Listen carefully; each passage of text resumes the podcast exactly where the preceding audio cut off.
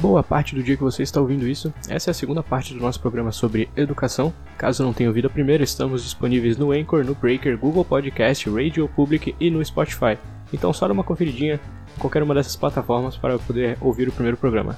E caso já tenha ouvido o primeiro programa, aproveite o segundo agora.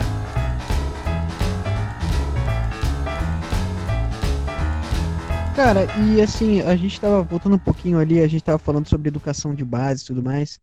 E um aspecto muito importante disso é, são os pais, né? Os pais que são os grandes educadores, na minha opinião. Assim, na minha forma de vista, por exemplo, lá na empresa onde eu trabalho, cara, o cara sempre fala, um amigo meu, né, tem filho e tudo, ele fala pro filho dele estudar, para ele não, não, não ficar trabalhando no pesado, onde ele tá trabalhando e tudo mais.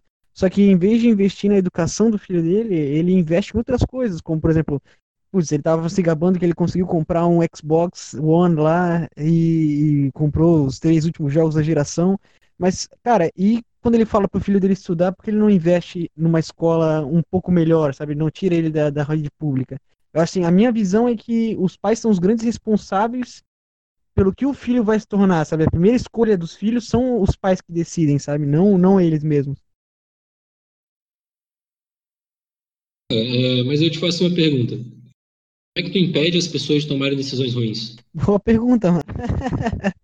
As decisões... Você impede, é... cara. Essa é a questão. Tu não consegue controlar a vida das pessoas, cara. Eu concordo plenamente contigo que se o teu pai for negligente contigo na educação, ter uma formação é, inicialmente defasada, né, tu vai sair atrás da, dos outros, digamos assim. Eu, eu, não gosto muito desse negócio de sair atrás, sabe? Parece que é uma corrida, que a gente tem que ganhar alguma coisa, que a gente tem que chegar na frente de alguém. É, eu, eu, eu não gosto muito desse termo, mas vamos colocar assim, né? Digamos que em comparação a outras pessoas, tu tem, tu tem menos oportunidades já de começo. Tu não consegue se desenvolver se tu não tem oportunidade de se desenvolver, se aquilo não é, não é oferecido para ti.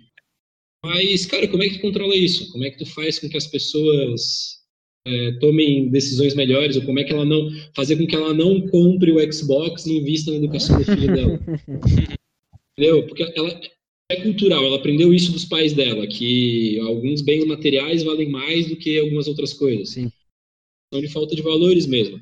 Agora, se tu coloca o teu filho na escola pública, e a escola pública fosse de qualidade, não que não seja, mas se fosse de mais qualidade, eu falei, tem escolas públicas que são, outras que não, a maioria não.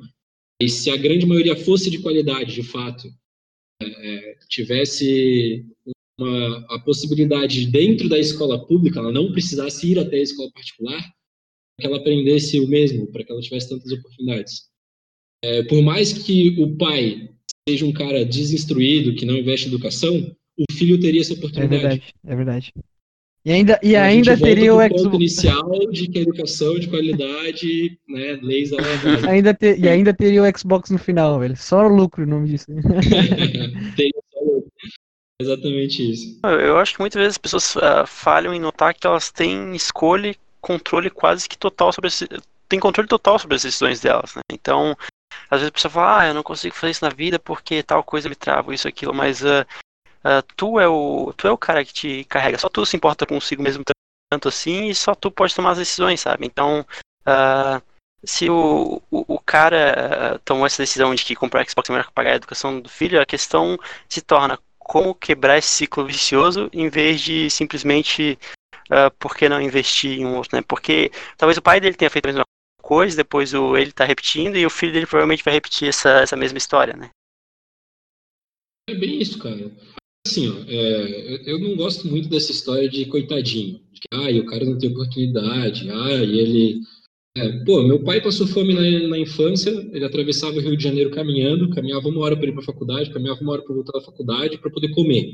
Economizava o dinheiro do busão para poder comer. E, cara, meu pai é uma das pessoas que mostrou que por mais que tu nasça na pobreza, velho, tu ralar, tu consegue o mínimo do mínimo. Então, começa por aí. É, é, tem pessoas que não vão mudar sua mentalidade, tem pessoas que vão mudar sua mentalidade. Essas, essas coisas, cara, meu pai me deu uma criação de pensar sempre em educação, sempre em educação. Mas, cara, tem várias coisas que meus pais me ensinaram que eu não concordo. Durante muito tempo na minha vida, eu fui, eu tive uma posição esquerdista, eu tenho uma posição totalmente direita, direita liberal. É, mas isso porque meus pais me deram a possibilidade de eu tomar minhas próprias decisões, de eu me posicionar, de eu ir atrás do conhecimento por conta própria, que eu pudesse me posicionar na vida. Então, é, eu sou quem eu sou hoje pelas oportunidades que eu tive e que a educação me deram e que a educação deu para meu pai. Entendeu? Então, outro aquele ponto, se você tem uma educação pública de qualidade lá da base, cara, o pai pode ser um cabeça de bagre, velho, mas se tu tiver uma boa formação, ao longo do tempo tu vai se construindo, tu vai se conhecendo, tu vai é, conseguindo discernir por conta própria o que que tu concorda e o que que tu não concorda, o que que é melhor para ti e para tua vida. E, e só para finalizar, traçando um, uma conexão com o momento que estamos vendo hoje, a gente vê gente aí perdendo carro, perdendo empresa, mas o conhecimento, como tu disse, é a única coisa que fica, né? É a única coisa que não dá para perder assim tão fácil. Bem isso, cara. É... Se tu passar um furacão e tu perder tudo, velho, a única coisa que continua contigo é o que tá dentro da tua cabeça, é o que tá dentro da tua mente, velho. O conhecimento é realmente a única coisa que tu não perde. Se tu perder tudo com as tuas ideias, com, com a tua potência de agir, com a tua vontade, tu consegue reconstruir as coisas, consegue fazer mais, consegue produzir. Rodrigo, tem uma pergunta. Uh, você veio já do, do âmbito já ligado à educação, mas o que, que te levou a seguir por esse caminho? Porque, por exemplo, é, tu é formado em engenharia naval, isso, né? Mas decidiu seguir a carreira de como profissional de educação como professor. O que, que te levou para essa carreira? O que que, quais foram as dificuldades que tu foi encontrando ao longo do caminho? Cara, primeiro que minha formação é, é eu não sabia o que queria fazer. Então eu me formei com 16 anos no ensino médio eu não tinha ideia do que eu queria fazer. Eu era muito bom em matemática e física, né? Eu me considerava muito bom. Quando eu cheguei na federal, eu descobri que eu não era. Como é, o Gabriel deve ter tô, descoberto. Tô vivendo, também. tô vivendo isso aí agora. que a gente não é tão bom quanto a gente acha que é. Mas, cara, foi por isso que eu fiz engenharia, assim. Como no meio do caminho eu gostava de morar sozinho, né? Eu pude afastar um pouco mais meus pais, ter a minha independência. Foi um momento de bastante aprendizado para mim, então eu resolvi seguir na engenharia. Me formei só por me formar, para ter um diploma, para poder fazer o que eu quisesse da vida, basicamente. Né? eu considerava que o que eu devia para os meus pais era o meu diploma, né? Então me formei e depois resolvi seguir minha vida tentando descobrir o que eu queria fazer, cara. Eu trabalhei como engenheiro um tempo, nesse mesmo tempo eu dava aula à noite como hobby de física já e me descobri na educação, cara. Então, como missão, assim, eu tenho é, poder abrir a, a, cabeça das pessoas, assim, né?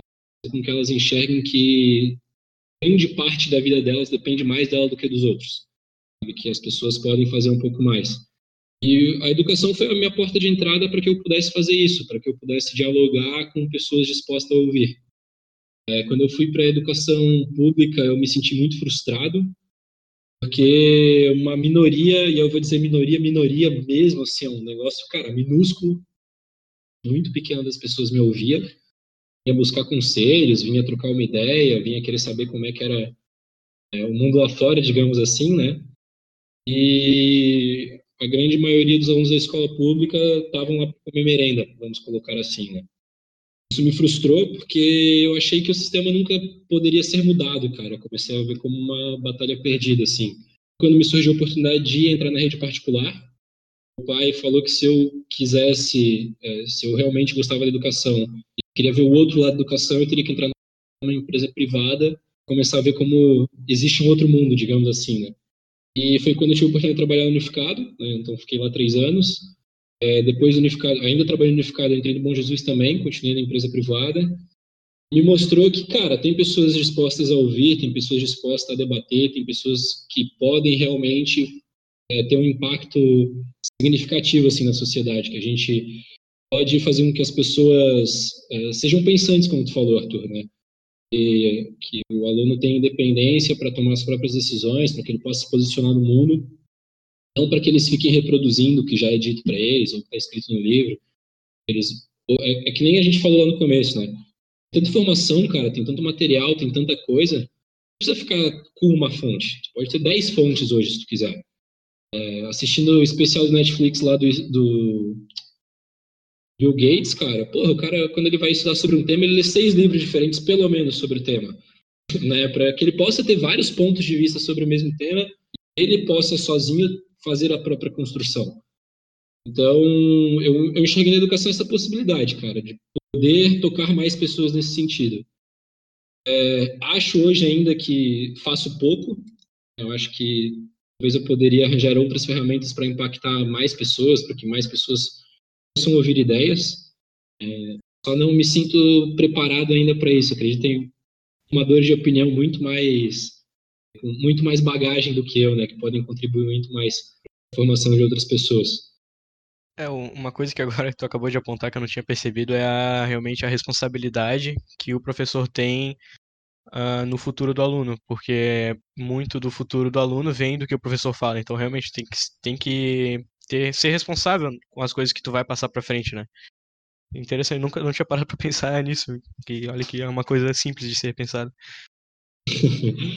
É, cara, é, é, é, é, uma, é uma questão bem delicada, né? É uma profissão delicada. Tudo que tu fala pode ser usado contra você depois, né? então, tu tem uma responsabilidade muito grande. Eu até estava conversando essa semana com minha companheira sobre a questão do... Como muitas vezes nós somos ensinados por uma pessoa que tem uma, um posicionamento no mundo. Quando eu, eu, sou, eu sou uma pessoa capitalista, assumidamente. Eu sou liberal, então sou capitalista. Mas quando eu, eu lembro de, no ensino médio, quando eu aprendi sobre capitalismo e socialismo, eu aprendi o capitalismo como uma coisa ruim. Uma, como o socialismo ser uma coisa boa e o capitalismo ser uma coisa que era... É, que explorava o ser humano, é, com uma visão bem marxista assim mesmo. Então, é, isso ficou impregnado assim como uma coisa que, meu cara, como às vezes a gente é influenciado de uma maneira que a gente não percebe. Então, a, responsabilidade que o professor traz consigo de tentar se posicionar, deixando de lado também a, sua questão pessoal, assim, né, de posicionamento. Deixar aberto para as pessoas que, cara, é minha opinião, tem a opinião do outro tem N outras opiniões, sabe? Não precisa concordar nem com A, nem com B, nem com C. Pode ter tua própria opinião e muitas vezes baseado no que A falou, B falou, C falou, um conjunto de ideias, digamos assim. Exato, né? Você não precisa concordar, né? Muito bom isso. Eu acho que é exatamente nisso que está a carência da escola hoje em dia, né? Tu só joga um monte de informação em cima do cara e tu não dá as ferramentas para ele analisar essa informação e poder se tornar um, uma pessoa realmente sapiente, né? Que olha pro professor e fala assim, ó, olha, esse professor sabe pra caramba, mas ele tá falando do ponto de vista dele. Eu tenho que saber separar um pouco algumas coisas e tirar minhas próprias conclusões baseado no que ele falou, né? É uma, uma opinião que eu tenho sobre o EAD, eu até comentei no último episódio, do tipo, eu acho que o EAD ele é muito mais democrático do que, por exemplo, tu estudar numa instituição federal. Ah, o exemplo que eu utilizei na aula passada foi, por exemplo, eu eu estou estudando em Floripa, eu tenho que arcar com custos de moradia, de alimentação, transporte, enquanto no EAD eu preciso ter acesso à internet ou a um computador, que hoje em dia quase todo mundo tem, quase que a totalidade da população, claro, tem uma minoria que não tem acesso, mas é muito mais fácil ter acesso a um computador do que arcar com os custos de estudar presencialmente. Cara, é, a minha pós-graduação, meu trabalho de conclusão é sobre a utilização da educação à distância, a questão da ressocialização das pessoas que estão exclusas da sociedade, dos presos. É, porque, pela nossa Constituição, a função da cadeia não é exclusão, né? a função da cadeia é ressocialização você colocar a pessoa lá dentro para que ela possa aprender o, o, básico, digamos assim, os valores éticos, os valores éticos não, né? Do, do, do, os padrões éticos da sociedade, digamos assim, para que ela possa voltar e se ressocializar. Então, é, lá é um ambiente de ressocialização. Pela lei, a gente sabe que não é o que acontece, né? É um local onde tu tira o cara da sociedade e tomara que ele morra lá é, dentro. É, acontece justamente o oposto, né? Do que é, é proposto. É. Então, e no meu trabalho eu propus justamente isso, cara, que a educação à distância fosse utilizada para essa questão de ressocialização. Tu uma sala de informática, tu pode fazer com que as pessoas tenham acesso à educação continuamente. Tu pode fazer turmas, várias turmas, em um único ambiente, para que as pessoas revezem o equipamento. Imagina quantas pessoas poderiam, que estão exclusas da sociedade nesse momento poderiam ter acesso à educação, aprender alguma coisa lá dentro e voltar para a sociedade com uma função. Então, eu, eu sou um defensor enorme do EAD, cara, sempre fui. Por exemplo, a medicina. Medicina tu tem que fazer necrópsia, fazer anatomia, coisas assim. São coisas que, uh, para ter um médico bem formado, tu tem que ter um cara desse praticando, fazendo as coisas, né? Então, como é que uh, solucionaria, de uma certa forma, essa questão usando o EAD? É, porque o EAD que a gente tem hoje em dia, ele é simplesmente um, quer dizer, não todos, né, mas a maioria é um Ctrl-C, Ctrl-V da sala de aula, só que a sala de aula é um ambiente já que já está arcaico, inclusive, para ser utilizado presencialmente, e tu copiar isso para um ambiente à distância só piora, né? É, vocês querem que eu solucione de uma forma bem exemplo, assim, bem fácil de entender? Com vontade. Quem quer ser dono de empresa aí? Quem que quer ser um milionário? É. Quem não quer? Eu acho que é essa a pergunta. Eu gostaria. eu prefiro minha Bom, humildade. então vamos pro Gabriel. Vamos pro Gabriel. Gabriel, você é um cara que é o... Você virou dono do unificado. Vamos pegar o unificado que vocês fizeram lá, deu lá, só do... Fechou. Agora você está ganhando uma grana, você tem várias escolas aí distribuídas por alguns municípios. Aí, um dos seus professores, digamos que o Ademir se demitiu. Ademir é um bom professor de química. Ah. Então Ademir chegou e picou Ademir a não dá pra perder, tinha que oferecer o dobro, não dá pra perder um profissional assim. Ah, então, mas espera lá. Ele não quer, ele quer o, o quíntuplo ou nada. E tu sabe que, pô, o quíntuplo é pesado comparado com o que pagava pra ele. Aí tu vai contratar alguém, tu abre lá a vaga, aparece dois caras para preencher tua vaga. Certo. Um cara formado em química à distância pela, sei lá, qualquer universidade à distância. E aparece outro cara formado em química pela UFSC. Uhum. A gente precisa contratar o cara amanhã. Faz uma prova, os dois caras tiveram o mesmo desempenho, tiraram a mesma nota. Quem que você vai cara, contratar? Cara, eu não vou ser hipócrita, mas com certeza eu contrataria quem se formou pela UFSC. Por quê? Porque é, exatamente, não, não tem um porquê. É simplesmente porque hoje em dia. É, mas é justamente isso, cara. É, é que tem um preconceito.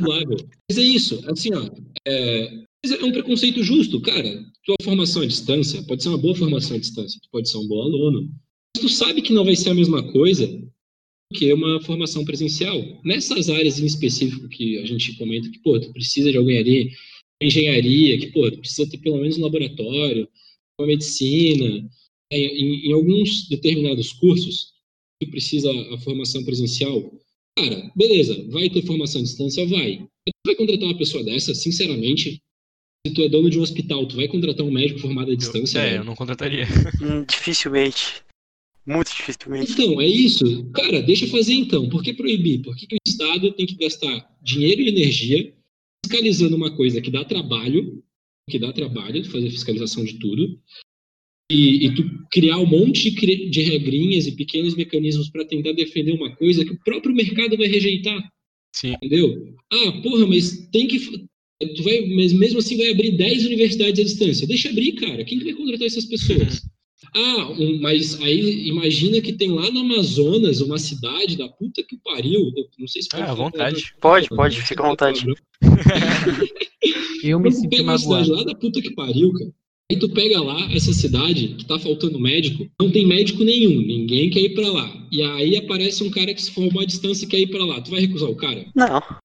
Deixa aí. Deixa o cara aí. Ah, mas as pessoas que moram lá, cara, se universidade à distância cumprir os requisitos mínimos de teoria lá e tal que precisa, velho, precisa de médico, cara, é melhor que tu tenha um médico formação mínima do que tu não tenha médico. Hum. Essa é a real. Né? E o, no mercado onde há uma saturação de médicos, o próprio mercado vai escolher os médicos mais bem formados e os mal formados vão ter que ir para regiões onde não tem tanta procura, cara. E, tipo, um, uma coisa que eu. Um problema que eu vejo é, tipo, a gente tem muito preconceito com o próprio diploma em si. Uh, porque, por exemplo, tem muitos profissionais que, sei lá, tem curso técnico em uma certa área e são melhores de quem tem ensino superior. Ou até pegar o teu exemplo, Rodrigo. Tipo, eu acho, por exemplo, você é um excelente professor de física. Eu acho que foi um dos melhores que a gente teve no ensino médio. E não fez curso de física, tu fez, claro, uma faculdade que tem física envolvida, só que, teoricamente, alguém que fez o curso de física teria mais conhecimento. Porém, é, teria esse preconceito, só que eu ainda acho que foi um excelente profissional mesmo não tendo diploma nessa área. Então, esse preconceito que a gente tem com os diplomas, eu acho que também é uma coisa que, em certos aspectos, é muito errado. Cara, e se eu fosse ruim, tu acha que o unificado ia me manter por tanto Não, tempo? com certeza que não. Teria ido embora na primeira semana. Cara, é isso. Entendeu? Ah, mas o cara. Hoje, por exemplo, tu vai fazer. Tu vai tentar ser professor do Estado de licenciatura, senão tu não consegue fazer um concurso. Sim. Cara, um- aí quando tu vai lá na. Tu vai pegar a vaga de ACT, de substituto, é, se tu tiver no primeiro período Uhum. de física, tem preferência do que uma pessoa que é formada em engenharia. Sim, sim. Não concorda comigo que, não estou dizendo que não, mas não concorda comigo que há uma possibilidade maior de eu ter mais conhecimento do que a pessoa que está no primeiro Não, período? com certeza. É, eu até estava procurando, eu estava interessado em, às vezes, às vezes, pegar umas horas aulas de ACT, e eu descobri que, tipo, eu fazendo engenharia, eu não conseguiria pegar tão cedo quanto alguém. Nada, meu Deus, como estudante de engenharia, tu ia lá Sim, é, exatamente. e aí eu fiquei bem chateado com isso, inclusive. É, então. Ah, mas é porque aí tu precisa ter uma formação específica para o professor. Cara, se não tem professor, melhor que tu tenha um professor bem formado em outra área do que ter um professor não formado Até nenhuma. porque muitas vezes o conhecimento que tu tem que passar é básico, então é mais importante tu saber passar esse conhecimento básico do que tu ter um co- conhecimento muito aprofundado que tu não vai usar. É, é importante tu ensine bem aquilo, porque tu tem um conhecimento em várias coisas, mas não ensina nada bem. É, aí pegando lá o que, você, que tinham falado anteriormente, que muitas vezes os professores da rede particular são melhores que o da pública, é, nem todas as escolas, nem todos os professores das escolas particulares, professores são formados, têm licenciatura. Uhum. Deveriam ter, mas nem todos têm. Aí como é que tu me explica que professores sem formação, sem ter licenciatura, podem ser melhores que professores que têm licenciatura e estão na rede É, pública? e justamente provaram seu valor, né? Já que, tipo, na rede particular ou tu é bom ou tu não tá lá, né? Ponto, cara. É isso. O mercado regula. Porque se tu for ruim, tu vai pra rua. Se tu é bom, tu continua. É simples, cara. Muito simples. Por isso que eu sempre defendo, cara, o Estado não precisa regular tudo, velho. Não precisa tentar controlar tudo. Não precisa tentar te dizer o que precisa não fazer. As pessoas vão saber o que não o que fazer. Você tá mexendo com o teu dinheiro, cara, tu não vai querer perder dinheiro. Vai tirar aquela pessoa e tu vai colocar uma pessoa que faça isso melhor. Ponto. Sim. Ah, pô, mas capitalismo selvagem. Cara, é meritocracia, sabe? É a parada, cara, se tem alguém que faz bem aquela função e ela aceita aquele valor para realizar aquela função, e se ela está de acordo com o que eu quero que ela cumpra, que é uma educação de qualidade, por que não? Exato. Perfeito, né? Eu- e, e falando um pouco disso aí, a questão do diploma, pra mim, hoje em dia, um diploma não quer dizer nada, sendo bem honesto, cara. Não, Nada, nada. tu não vai entrar numa empresa ou sair de uma empresa por causa do teu diploma. Tu vai ser, como tu disse, conforme tuas habilidades, conforme o que tu tem a oferecer. E é esse, esse contrato, né? Tanto que eu, por exemplo, quero fazer arte ou design. Eu tô questionando seriamente se eu devo fazer uma universidade ou não, porque eu não preciso de um diploma para atuar na minha área, entende? Uhum, com certeza. E, e, Rodrigo, o que, que o senhor acha agora pro... depois de ter debatido a situação? O senhor tu vacalha O comigo, né, o velho? senhor acha? Foi o Gabriel, foi o Gabriel. Perdão, perdão, perdão.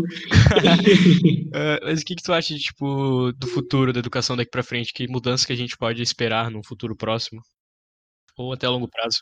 Olha, cara, essa pergunta é difícil, né? Tá, então, então vamos mudar a pergunta um pouco. Digamos assim, ah, em vez de pensar o que, que o futuro vai ser, Rodrigo, tu, a gente te deu muita grana, lá, tem 30 milhões de reais e tu tem todos os recursos para abrir uma escola agora do jeito que tu quiser. Como é que tu abriria essa escola? Que que tu, te- porque tu falou que queria poder fazer mais. ah, o que que tu aplicaria nessa escola no momento? Pensando no mercado, pensando no que tu, pensando no que tu, tu, tu tem em mente, assim. né? Cara, é... eu acho uma questão assim, ó, muito complicada, porque eu sempre penso o que, que o mercado quer. Não adianta ter uma ideia brilhante que não vai funcionar se não tiver cliente. A gente vive num mundo capitalista, então tu precisa que o teu negócio seja sustentável. É... Como algo utópico, não pensando no mercado, gostaria muito de uma escola totalmente liberal. E pensando na minha ideologia, eu gostaria que tivessem pessoas que, que passassem essa ideia e, e gostariam de, de matricular seus filhos na minha escola. Mas nossa atual sociedade não vejo como muito receptiva a um tipo de escola assim. Onde os alunos têm maior liberdade, onde não tem salas de aula, onde não tem professores por disciplina.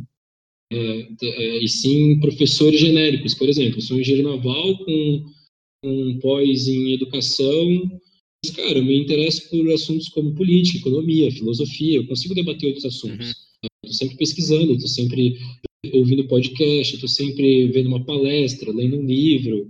Gosto muito de ouvir livro, então eu tenho ouvido bastante livro esse ano. Então, nada me impediria de debater outros assuntos com os alunos. Então, eu, eu, eu teria uma escola, sim, totalmente é, com liberdade, que os alunos pudessem se reunir em grupos, é, elencassem temas, escolhessem um professor para debater esse tema com eles, que houvesse um desenvolvimento coletivo. O professor seria mais um guia do que um chefe, digamos assim. Totalmente assim. né? É porque assim, ó, nessa escola, nesse modelo de escola, né, que, que, eu, que eu gosto muito, é, digamos assim, ó, vamos falar sobre água. Uhum. Cara, de 0 a 7 anos, tu pode trabalhar água de N maneiras simples, com brincadeiras, sabe? E já começando a destacar a importância da água, como tratar a água, é, por que, que a gente tem que economizar água, com coisas muito simples. 7 a 14 anos, você poderia trabalhar com outra mentalidade, algo mais desenvolvido, algo mais já científico. Não uma parada forçada, ah, hoje vocês vão estudar sobre água. Não. Vocês podem estudar sobre água, vocês podem estudar sobre eletricidade, falando sobre o sistema elétrico da casa. Vocês podem falar sobre é, agropecuária, cuidar dos bichinhos. Vocês podem falar sobre agronomia, né, plantação. Tem temas. Ah, então escolhemos esse tema. Fica um mês trabalhando aquilo. Escolhe um professor que auxilie, organize as ideias. Um cara com um pouco mais de bagagem que ajude os alunos a chegar onde eles querem, a construir o conhecimento. A gente vê aí livres docentes que não só livros docentes, né? Muitas pessoas buscam conhecimento por conta própria, fazem várias construções, cara, geniais. É, então, imagina um professor junto com outras seis mentes pensantes, ou mais mentes pensantes, em conjunto pudesse construir algo. Seriam mini startups, digamos assim, desde pequenas pessoas já podem é, desenvolver projetos, pequenos projetinhos. Quem sabe os alunos de uma faixa de idade pegam o projeto de outra faixa de idade, aperfeiçoa, melhora, é, continua estudando, entende, é, de matemática através de continhas simples, por exemplo, ainda do tema da água. Ah, é, todo mundo faz cocô. Se todo mundo faz cocô, quanto de cocô que a gente faz por dia? Se pegar isso e multiplicar pela, pelas pessoas da casa, tanto de cocô. multiplicar pela, pelo bairro, dá tanto. Pelo, sabe? Isso é multiplicação através da quantidade de cocô. Esse cocô não vai para lugar nenhum, velho. Esse cocô fica no planeta. Ele tem que ir para algum lugar ensinar desde pequenininho conscientização, matemática, sabe? Dá para fazer um mix de temas, dá para trabalhar ao longo do tempo. Eu, gostaria muito de uma escola assim, cara, muito mesmo. Mas eu sei que na atual realidade do país, não, não sei se teria uma boa aceitação. Eu, eu estudaria nessa escola e provavelmente me aplicaria para ser professor lá. E tem escolas assim, cara, que fazem tipo, ah, quando tu saiu do primeiro nível e foi pro segundo nível, tu pode ser instrutor do primeiro sim, nível. Sim. Quando sai do segundo nível pro terceiro, tu pode ser instrutor do segundo. É, tu pode ser instrutor. Então, é uma construção coletiva contínua, cara. Se tu é, quer aprender uma coisa que as outras crianças não querem aprender, não tem problema.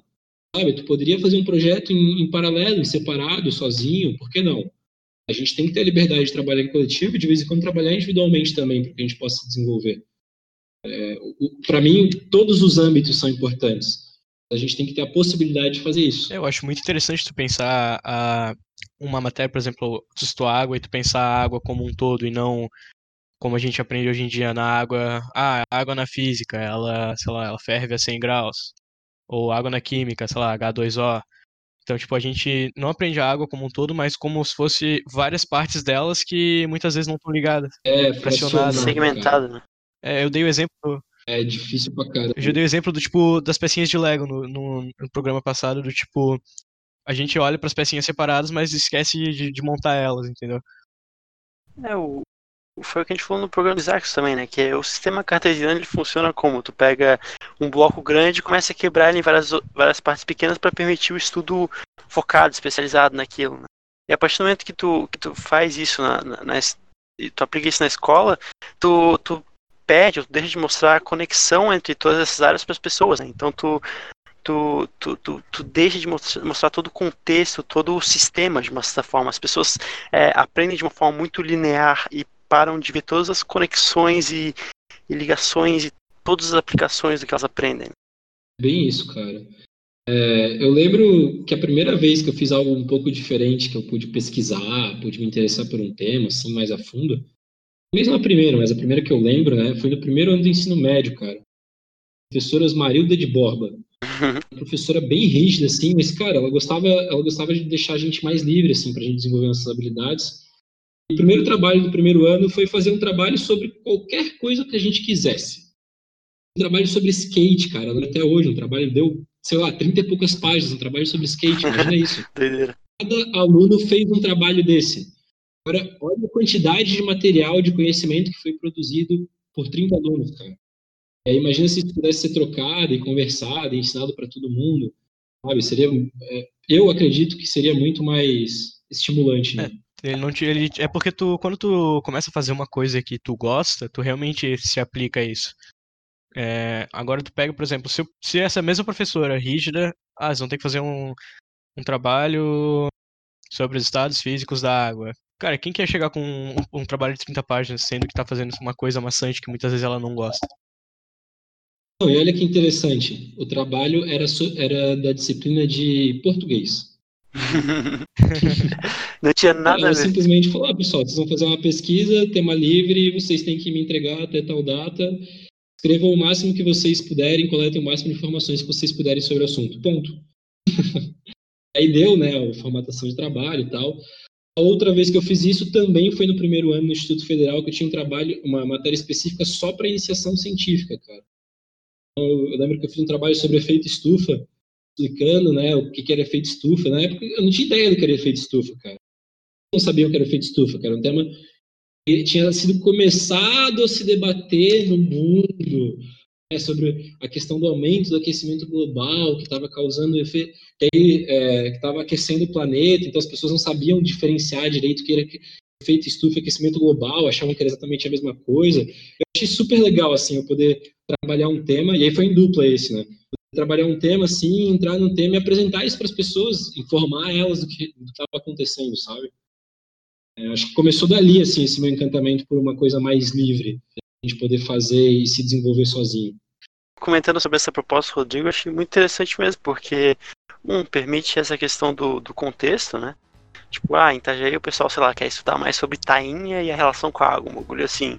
Daí tu vai lá pro Alasca, os caras querem saber sobre urso. Tu, tu, tu consegue aplicar isso a cada contexto e a coisa também de trazer um pouco pra prática, né? Porque hoje em dia muito da escola é teórica, é tu sentado lá o dia todo, vendo você explicando, blá blá blá, tu nunca faz nada, né? Então trazer isso um pouco pra realidade, pelo menos pra mim, falando a minha experiência, praticar algo, aplicá-lo na vida real ajuda a fixar o conteúdo, ajuda a entender melhor, né? Então é, é realmente bem interessante.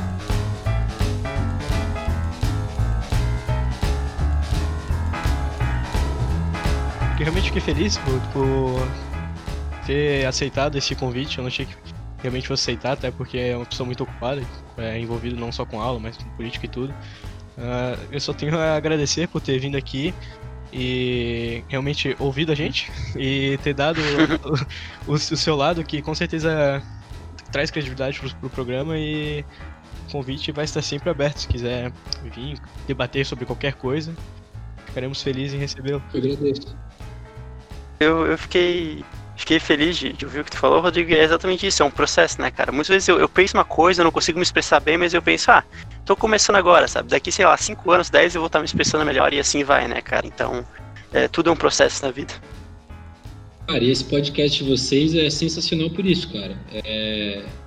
Eu, eu tenho muitas conversas construtivas com pessoas que eu admiro, assim, né? Pessoas que considero de uma, de uma competência intelectual admirável digamos assim. E é nessas conversas que às vezes surge um estado, surge uma nova ideia, surge às vezes um, um pequeno comentário, um pequeno acréscimo que alguém faz, tu fala, meu velho, nunca tinha pensado nisso, muito da hora isso. É, é, essas conversas são as melhores, cara. É, tu fez com a gente agora, né? Tipo, uma pessoa muito bem formada, mas ouvindo de igual para igual alguém que não tem a mesma formação. É. Interessante. É o que eu sempre falo, cara, não é, não é alguém maior ou melhor do que alguém. É todo mundo tem habilidade, todo mundo sabe alguma coisa, todo mundo tem algo a acrescentar. É, e, é, e aí faço uma referência aqui à participação do Luiz. E o cara que menos falou, mas foi o que mais fez a conversa fluir no sentido de construção. As perguntas, pelas dúvidas. Então, quem tem mais a contribuir, que domina um pouco mais sobre o tema, contribui um pouco mais. Quem domina o tema em específico um pouco menos, faz perguntas que fazem o tema se aprofundar muito mais, tá ligado? Então, um convidado a cada programa de vocês aí é sensacional, cara. Eles vão, vão crescer muito e vão aprender muito e, e vão ensinar para as pessoas que estão participando com vocês, com certeza. Ah, valeu, muito bom ouvir isso. Só agradece, pessoal. Eu sou o cara.